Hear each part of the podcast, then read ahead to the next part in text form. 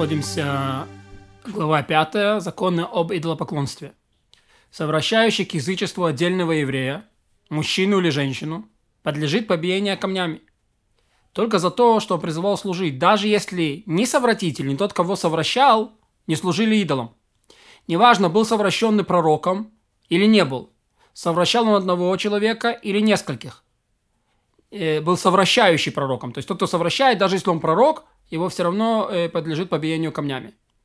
Вот. Или он совращал нескольких людей, или одного человека, тоже неважно, побиение камнями. А того, кто совращал к идолопоклонству большинство жителей города, называют подстрекателем, а не совратителем.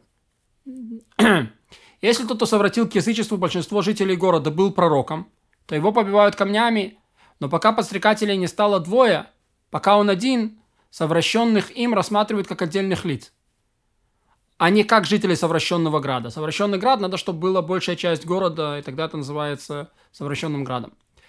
Говорил ли он, мне чуждо божество, э, чуж, чуждое божество сказало, служите ему? Или говорил он, сказал мне святой благословен, служите ему, какому-то идолу? Этот пророк, который, это называется пророк, который совращал город. И если совратилось вследствие его слов большинство жителей города, то его побивают камнями. Совращающего побивают камнями, говорил ли он во множественном числе или в единственном числе. Например, если говорил другому, я буду служить идолу, я пойду служить.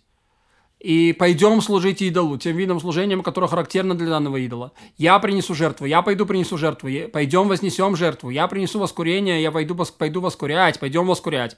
Я совершу возлияние, я пойду совершать возлияние, пойдем совершать возлияние, я пойду простираться ниц, пойдем простираться ниц. Все это совратитель. Если совратитель подговаривал двоих, то они будут свидетелями против него. Они приходят в суд и сообщают, что им говорил, что он им говорил, и приводят в исполнение приговор побиения камнями. И не нужно делать совратителю предупреждение. Если он подговаривал одного, то должен сказать, у меня есть друзья, которые тоже хотят это сделать. И так хитростью заставляют его повторить свое увещевание перед двумя свидетелями, чтобы обеспечить обвинение и смертную казнь. Если совратитель не хочет говорить перед двумя свидетелями, то нужно подстроить так, чтобы он сказал, и нет другого случая э, среди подлежащих смертной казни, когда можно так поступать, кроме этого. То есть нельзя человеку ставить подножку и специально его провоцировать на смертную казнь, однако это большой преступник, которого да провоцируют на смертную казнь. Как подстраивают?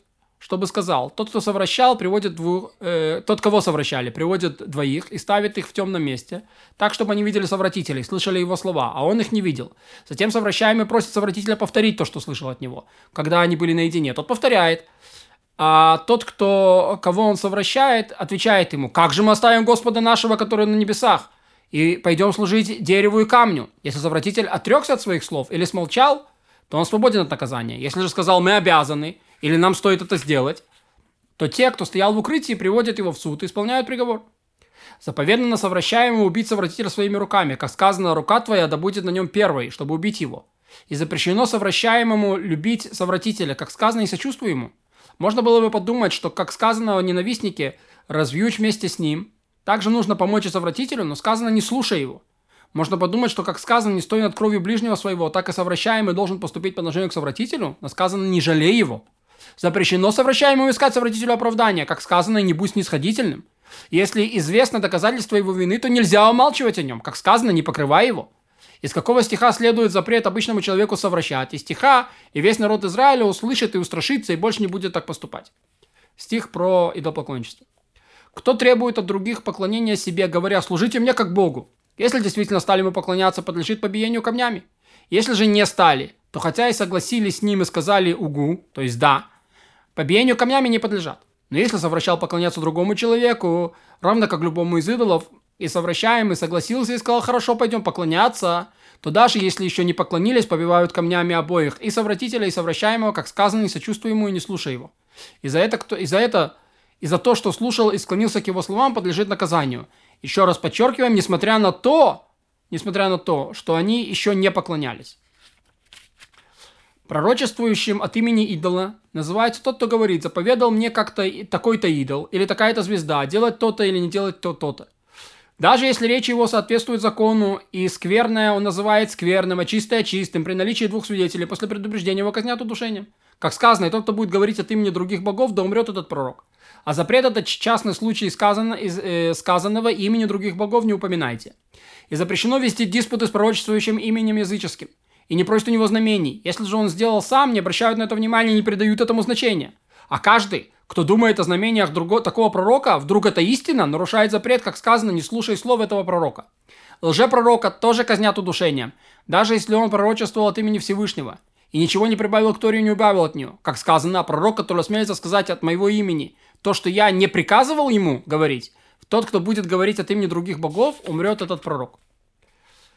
А, и тот, кто пророчествует о том, что не слышал в пророческом видении, и тот, кто, и тот, кто слышанные им слова своего товарища пророка выдает за собственное пророчество, называются лжепророками, подлежат казни через удушение. Тот, кто пытается предотвратить казнь лжепророка из-за его достоинств, ведь тот ведет себя, как подобает вести себя пророку, нарушает запрет. Тот, кто предотвращает. Как сказано, злонамеренно сказал этот пророк, не страшись его. Избегающий судить о нем с худшей стороны или боящийся и пугающийся его слов, тоже нарушает запрет, не страшись его.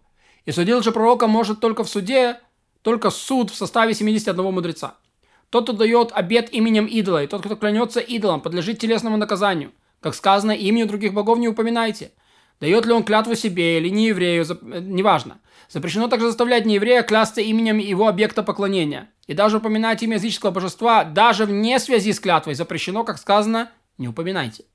Нельзя говорить приятелю, подожди меня возле такого-то капища и тому подобное. А те именно идолов, которые упоминаются в святых текстах, можно просить, например, Пиор, Бааль, Нево, Гад и так далее. Запрещено способствовать тому, что другой человек дал э, обед и выполнил его именем идола. Однако телесному наказанию подлежит только тот, кто дал обед именем идола и выполнил его в честь идола, а именно поклялся идолом.